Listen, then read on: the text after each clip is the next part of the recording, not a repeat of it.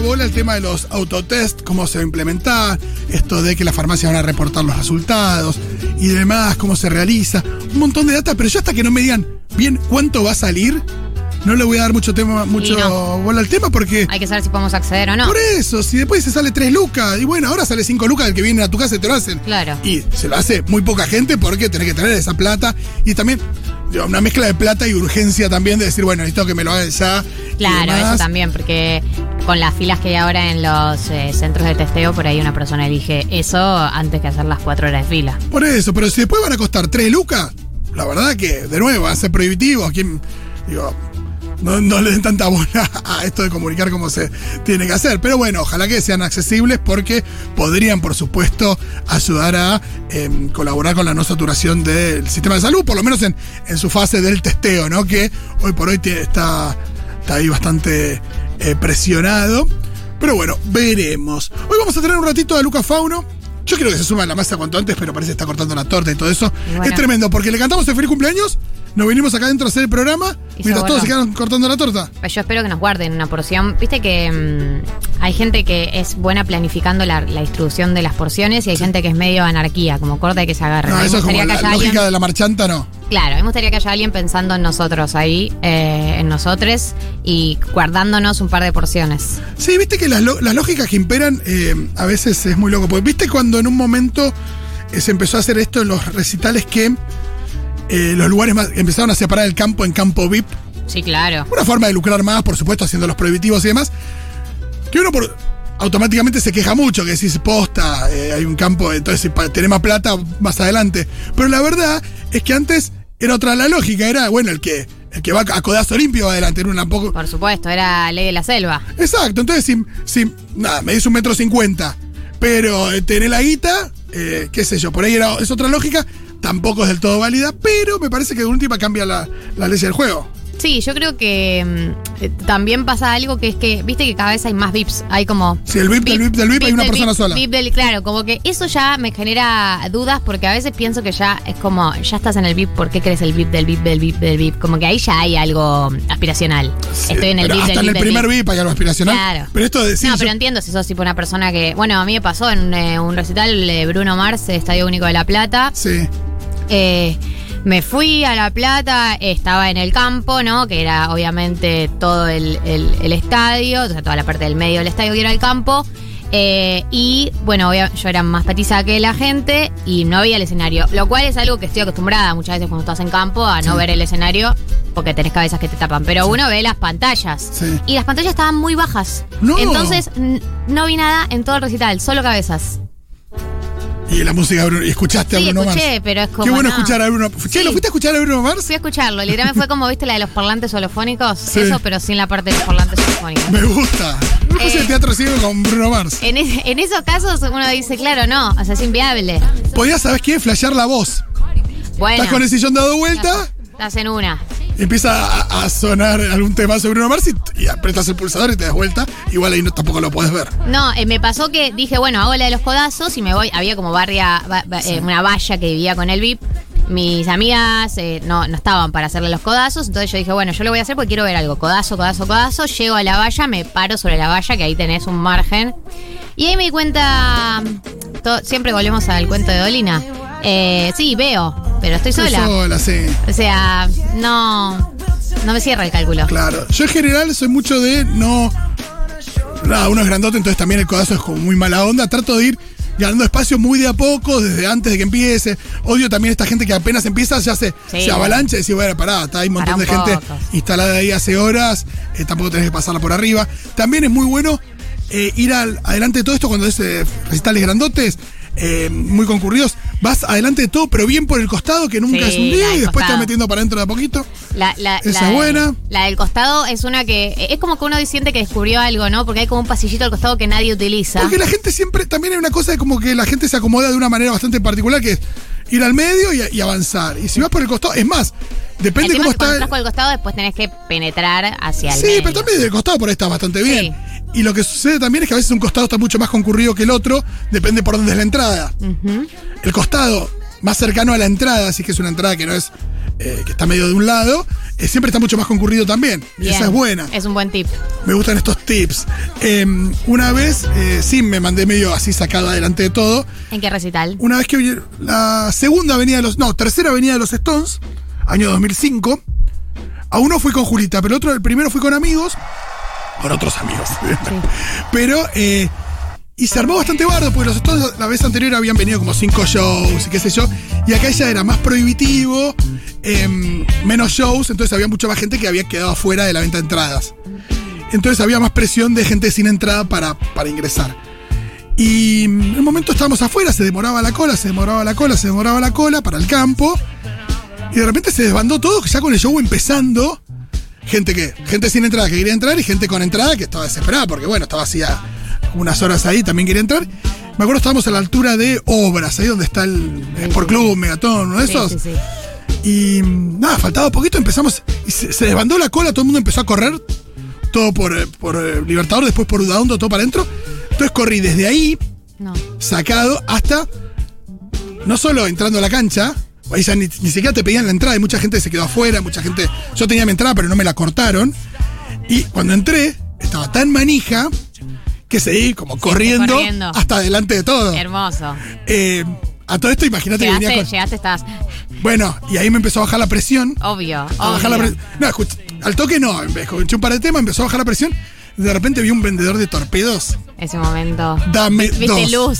Me clavé dos torpedos como si fueran insulina y sobreviví. No, bien, hermoso. bueno, bien. Buena Lindos estrategia de recuerdos. supervivencia. Totalmente. Pero vamos a hablar de otra cosa en la apertura. Sí, claro. Eh, pueden preparar eh, su WhatsApp, escribir al 1140 66 0000. Lo voy a repetir, 1140 66 0000. Y les queremos preguntar acerca de premios que hayan ganado alguna vez. O el premio que cada uno que cree que merecía ganar, algún premio que no ganaste y que merecías ganar.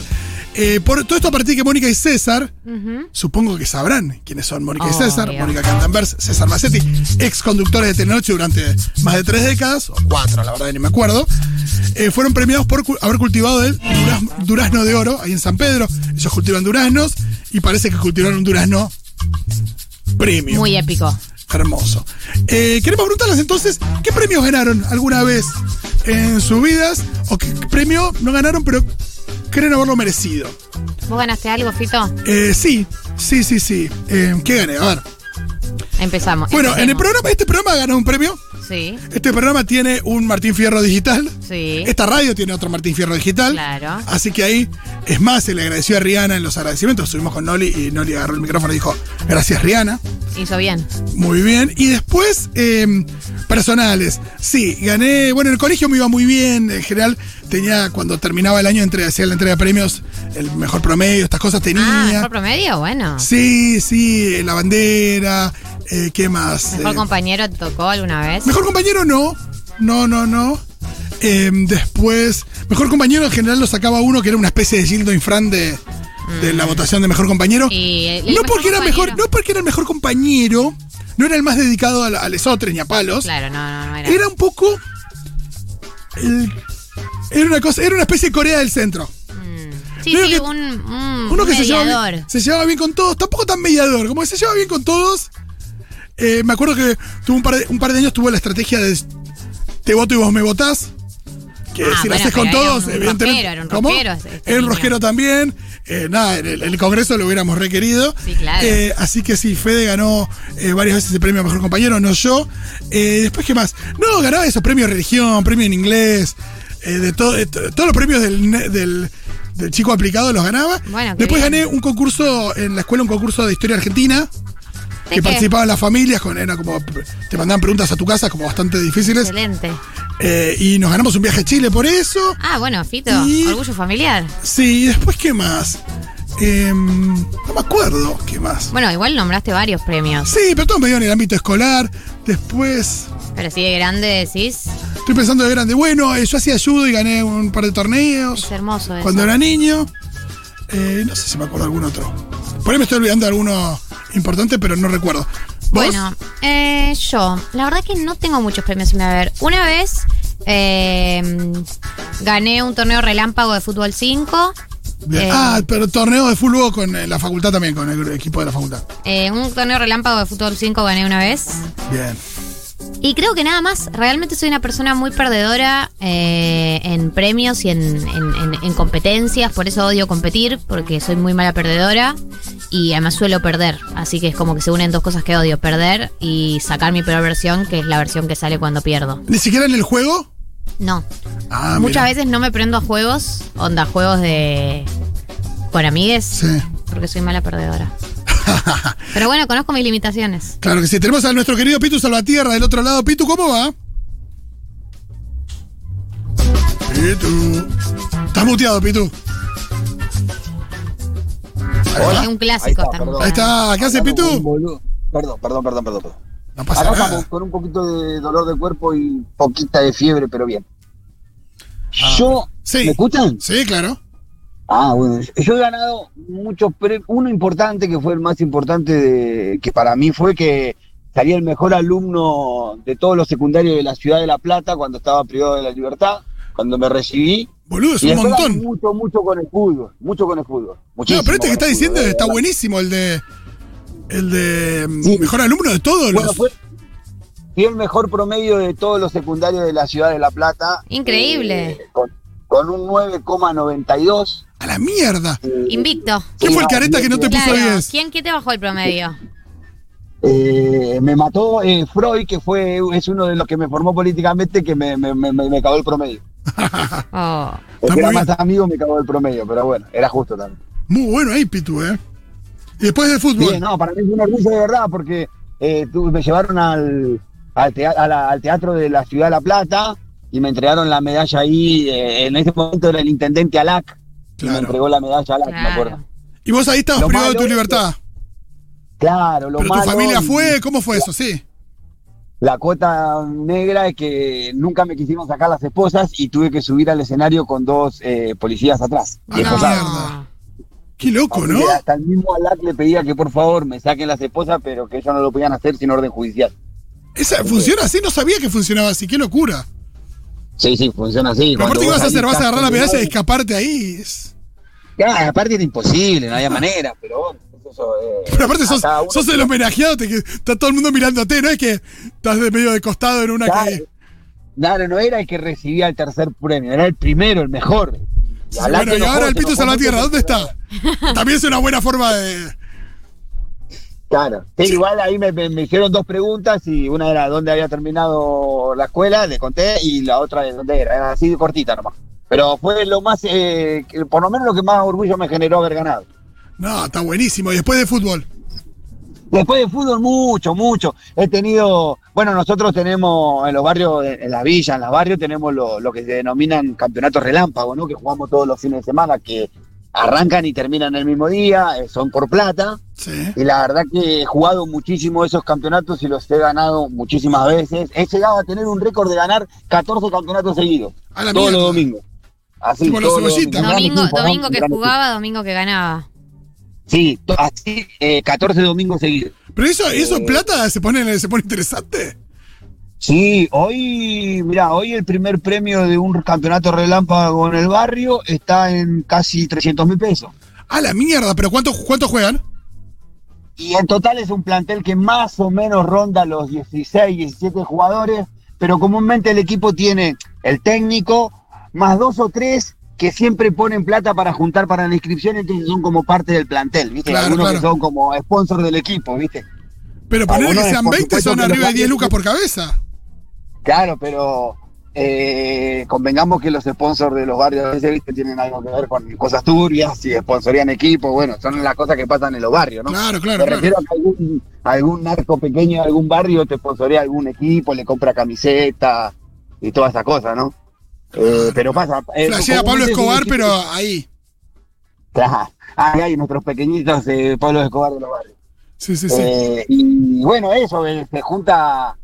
Es, es toda una cultura, porque la verdad que en, en mi barrio lo que pasa es que hay como tres o cuatro generaciones que ya pertenecieron al mismo, al mismo equipo, por ejemplo, ¿no? Y es muy cultural el, el- el- el campeonato y lo importante que, para lo, lo más importante para mí es de que como se juega por plata y hay chicos que como vos decís que 10 mil pesos en un domingo jugando a la pelota, a veces un poquito más, porque hay apuesta por fuera, no es una guita para despreciar.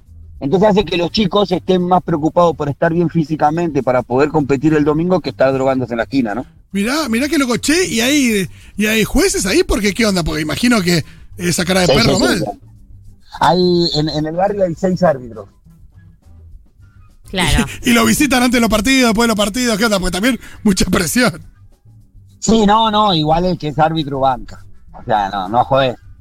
No jodés mucho con los árbitros de los barrios porque te cagan a piña también, no tienen Está ningún bien. problema. Che, y, y No esos son los partidos, por ejemplo, cuando, cuando Tevez, cuando Tevez cuenta de, de él en su barrio, en Fuerte Apache, que es jugaban. Tiene que ver con ese tipo de torneos que jugaba la- el que le- nada, cara de perro y que había alguno que otro calzado, ese tipo de cosas. Es eso, es eso, Fito, es, es jugar por, por guita y por el orgullo, porque sos el campeón de tu barrio en la semana. Claro. Eh, Pará, ¿y eso influye después en eh, quién se queda con la cancha en la semana? En, eh, No, no, no, no, no, no, no, no. La lógica con la cual se reparte la cancha pasan por otros lugares. Se respeta el domingo, que es el día del campeonato, que se dedica al campeonato de fútbol. Los sábados ahora se está dedicando al hockey y al fútbol femenino. Mirá. Todo el sábado no se puede tocar la cancha y los días de semana se van organizando a medida que se van organizando partidos y van manteniendo. Por ejemplo, el equipo en donde juego yo tiene la cancha los viernes a las 10 de la noche. Ah, mirá, Bueno, se viernes. Qué loco, Claro, tenés el horario de 10 a 11. qué loco lo que decís de hockey, acá Santi Lucía lo mencionó mucho, que con el crecimiento de las leonas, el hockey que antes era, así como el rugby, eh, medio sinónimo de colegios más de, de- de inglés, de privado, de, de algunas eh, zonas tipo zona norte, eh, ahora se popularizó muchísimo y en diferentes barrios hay pibas que juegan al hockey, que es más accesible de alguna manera. Y mirá, no sabía que, que ahí en el barrio también tenés pibas no solo haciendo femenino, obvio, sino también jugando al hockey. Sí, hay, debe haber como más o menos 10 equipos de hockey femenino. Ah, Ahora, lo que, lo que, esto es lo que, lo que, hubo un boom muy grande del hockey femenino que arrancó hará 10 años, Sí, claro. más o menos. Que venía el hockey femenino dándole mucho, mucho y todas las chicas querían jugar al hockey femenino. En los últimos años se vino emparejando con el fútbol femenino. Claro. Claro, Ya sí, hay la misma cantidad de chicas que quieren jugar al fútbol que las que quieren jugar al hockey. Qué E bueno inclusive que yo que hay más equipos de fútbol que de hockey hoy en el barrio femenino. Claro, porque pibas futboleras eh, históricamente había mucho más, seguramente. Sí. Claro. Aparte tienen un buen equipo en Ciudad Culta que han llegado a, a instancias definitorias siempre en el campeonato de Vita. Wow, wow. Siempre Eh, han llegado a instancias definitorias. Han viajado, casi todos los años que participaron, viajaron a Mar del Plata a las finales, ¿viste? No, sacan, no creo que salieron campeón una sola vez, pero estuvieron siempre en la pelea. Mira, acá Y eso, dice. tiene que ver, y eso tiene que ver, creo yo, con, el, con, con la explosión que viene teniendo también el fútbol femenino, con lo que decía Santi siempre, ¿no? De, de esto de darle difusión al fútbol femenino, de que se vea en los sectores populares, en los barrios, hace que las chicas quieran imitar y quieran también, y se sienten que sientan que pueden también. Totalmente, totalmente. Mirá lo que dicen acá. Recibí el mismo premio que el Pitu, con Alac también en el Coliseo de la Plata en el 98. Mira, un tiempo antes. Bueno, yo no, yo fue en el 2008, 2007, 2007, fines del 2007. Claro, bueno, más mensajes. Eh, Tamara dice, en cuarto grado gané un concurso de dibujitos por el Día del Medio Ambiente o algo así del gobierno de la ciudad, año 2000.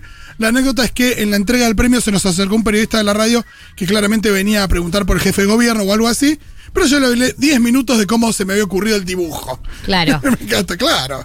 Se me acerca un periodista, yo le cuento. Sí, sí, no, la verdad que, que es un trabajo en equipo. ¿Te imaginas el cassette pero con el dibujo del medio ambiente?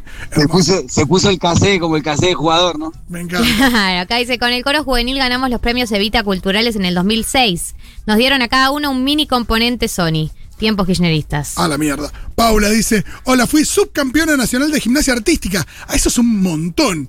Alcancé mi mayor logro deportivo a los 8 años, se ríe. Que- que yo quiero saber qué hacías, ¿no? Porque viste que la gimnasia artística eh, se hacen piruetas desde muy chicas. No, Y ves claro, a las y- pibas y- ahí. Y, y el, y, el, y el periodo también es bastante corto, también por una cuestión ahí eh, física, pero mirá, a los 8 años su campeona nacional es un montón, porque aparte, imagino que entrenaba esto todos los días de la semana, no sé cuántas horas, porque no es que, ah, como tiene 8 años, empezó a los 7 y, y la que gana cualquiera. No, no, es, nada, cara de perro también. Hola chiques, el primer premio que gané eh, por haber hecho algo fue un concurso de manchas. Cuando tenía 9 o 10 años, saqué el tercer lugar por haber dibujado un paisaje de la plaza de Hurlingham. Después de adolescente gané el primer y segundo premio de Junior Achievement en dos ocasiones diferentes, siempre con mucha humildad, lo más importante. Está muy bien. A ver, gané la escuela ACTV en 2004. ¡Wow! Bien ahí. Olu, suelo ganar concursos, entradas, toda la adolescencia yendo a festivales de ese modo. Creo que lo heredé de mi padre que compró su primer auto con plata que ganó en el casino. Ah, bueno, está apelando acá al azar, que ganó cosas eh, con el azar. Federico dice, mi primer año de profesorado lengua y literatura gané un concurso de cuentos y ese mismo año en unas vacaciones me gané un vino en un asado. Sí, yo sorteo alguna cosita, nunca nada grosso, pero... Pero sí.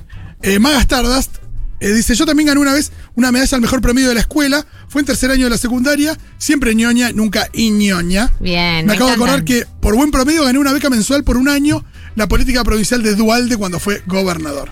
Mirá. Acá dice, me robaron las Olimpiadas de Filosofía en La Rioja, denuncia. Upa. Las Olimpiadas, mira, no sabía que había Olimpiadas de Filosofía ni en, ni en La Rioja en ningún lado, ¿no? No conocía Olimpiadas de Filosofía. ¿En qué consisten las Olimpiadas de Filosofía? ¿Qué tienen que hablar de distintos filósofos, plantear vos una premisa sobre algo? ¿Cuánto? Planteas un ensayo. Mirá qué interesante. Eh, Lucas dice, buenas, en una elección muy politizada, salí elegido el mejor compañero de séptimo grado. El premio era el primer libro de Harry Potter, que recién salía, Un viaje de ida. Qué bueno. 50 puntos para Gryffindor, Lucas. Eh, gané el mejor lector dos años consecutivos y me regalaron el mismo libro las dos veces. Bueno, eso es complicado. Soy Celina, gané los torneos juveniles bonaerenses en el año 2003 en poesía con un poema que le escribí a un novio gay que tenía en ese momento. Bueno, hermoso. Pero si escribiste, ¿el contenido era que tu novio era gay y ese conflicto o el contenido era independientemente de las elecciones de tu novio? Contate eso. Eh, acá dice, hola Seguroles, eh, en una trivia para un programa de divulgación histórica de la patriada me gané una jarra de birra. Bueno, un excelente premio. Me gusta.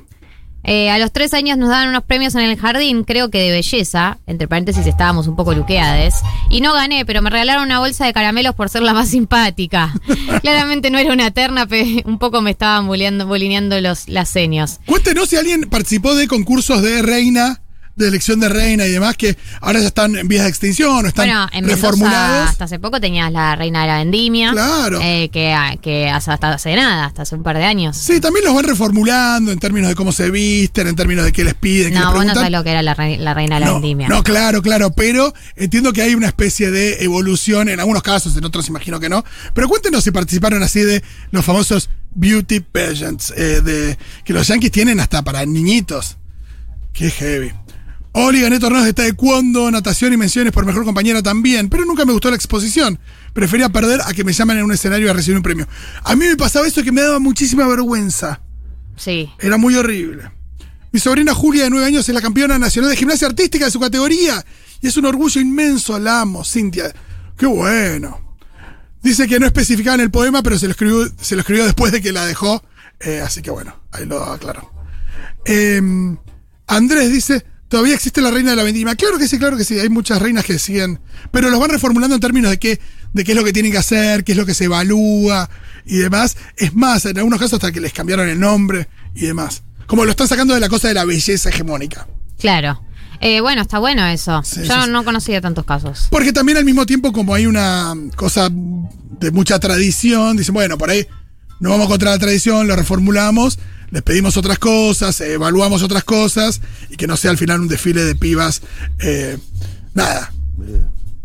Eh, Mirada por jurados chabones que tienen que decidir cuál les gusta más. Sí, pero además no es solamente eso, sino eh, yo me acuerdo de eh, cuando estuve, por ejemplo, en Mendoza con mis primas, que no es solamente de belleza, sino las cosas que dicen, como Sí, sí, esas sí. frases hechas, tipo, quiero paz en el mundo. Sí, sí, así. la. No entiendo cómo una persona eh, en el año 2022, con toda la información que hay al- a, tu alrededor, se siguen repitiendo esas frases hechas. Sí, uno no se imagina, tipo, a eh, una, una juntada rancheando Bolsonaro, Vladimir Putin, eh, Donald Trump, eh, Angela Merkel diciendo, che, esta piba tiene razón, boludo. Ya fue. Sí. Filmemos. Ahora sí. Sí. Acá me dicen que Mendoza se sigue eligiendo a la reina de la vendimia y sigue con la tradición a full. Bueno, ahí tenés. Eh, sí, sí, me acuerdo de ver los carteles. Era muy. Nada, muy, muy llamativo. Eh, acá nos dicen: Hola chica, fui campeonata, eh, campeona nacional del lanzamiento de bala y disco un par de años Wow. y llegué a un tercer puesto binacional, entre paréntesis, juegos de la, Arca- a la Araucanía, Araucanía de- con Chile. Araucanía, sí. Y cuarta a nivel sudamericano. Ahora no te corro media cuadra ni aunque me quieran robar. Todo eso entre los 12 y los 16 años. Bueno, las pilas que uno tiene a esa edad, ¿no? La- las ganas de vivir, las ganas de superarse a sí mismo. Después los años se van disipando. Me encanta porque dijo martillo y bala, ¿no? ¿O qué dijo? Lanzamiento de bala y disco. Y disco, no martillo. O sea, su referente no es Jennifer Dahlgren, por ahí podría hacerlo igual. Pero mirá, qué específico, ¿no? Porque dijo bala Eso, y disco, no martillo. Bueno, es verdad que es muy diferente el lanzamiento de bala, es muy diferente al de al de martillo, pero el disco y el martillo tienen esto de girar.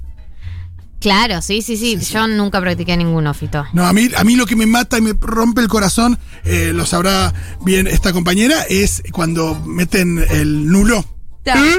Cuando pisan, bueno, se van a las Olimpiadas, están tres años, ¿Sí? cuatro, años- no, cuatro años eh, laburando, van a hacer nulo, nulo, nulo, afuera, Mm, y ay, por todo por pisar un centímetro adelante. es terrible eso, es muy Una cruel. angustia.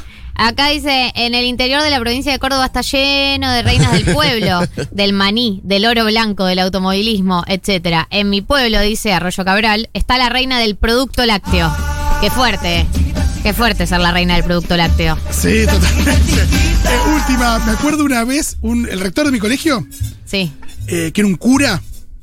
Un cura como también medio snob, así muy de, de que le gustaba la cultura general y qué sé yo. Claro, como deconstruido. No, el cero es construido, no, no. Oh. Mu- O, mucho pero de- como informal, un cura cool. No, no, para nada. Un Tampoco. cura súper retrógrado, pero eh, que iba por Siempre el tema de la, femenino cultura, habla. de la cultura general, eh, nada, de saber de, de artes, de ciencias, de cosas. Como, Claro, claro, Me se parecía muy poco de todo. importante eso, ¿no? Los ocho escalones. Y hubo un día que nos faltó no sé qué profe y vino el chabón. Sí. ¿Cómo? Dijo, bueno, les voy a tomar una, una suerte de examen, hay un premio.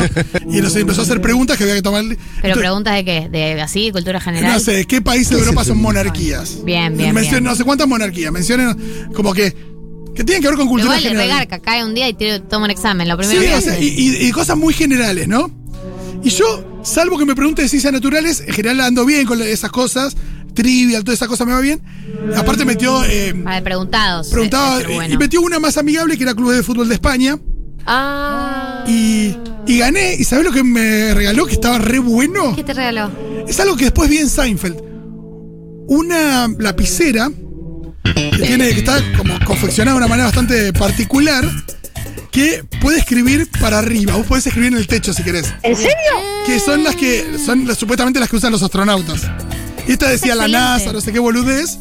Y la tuve durante mucho tiempo, estaba buenísima porque es verdad que Estabas ahí y anotabas para arriba. podías anotar para arriba igual. cuando anotás para arriba? No, pero viste que la lapicera es medio traidora cuando anotás como contra una pared. Exacto, eh, yo en anotaba contra una pared, está todo bien. eh, y te traiciona ahí la lapicera. Te dice, no, yo necesito. Sí, salvo que la pongas, abajo. salvo que la pongas como que la gravedad caiga. Y Ay, me acuerdo que tuve esa virome durante un muy buen tiempo. En Sanford en todo un capítulo de eso. Eh, nada, mucha emoción. Bueno, vamos a escuchar una canción y enseguida venimos.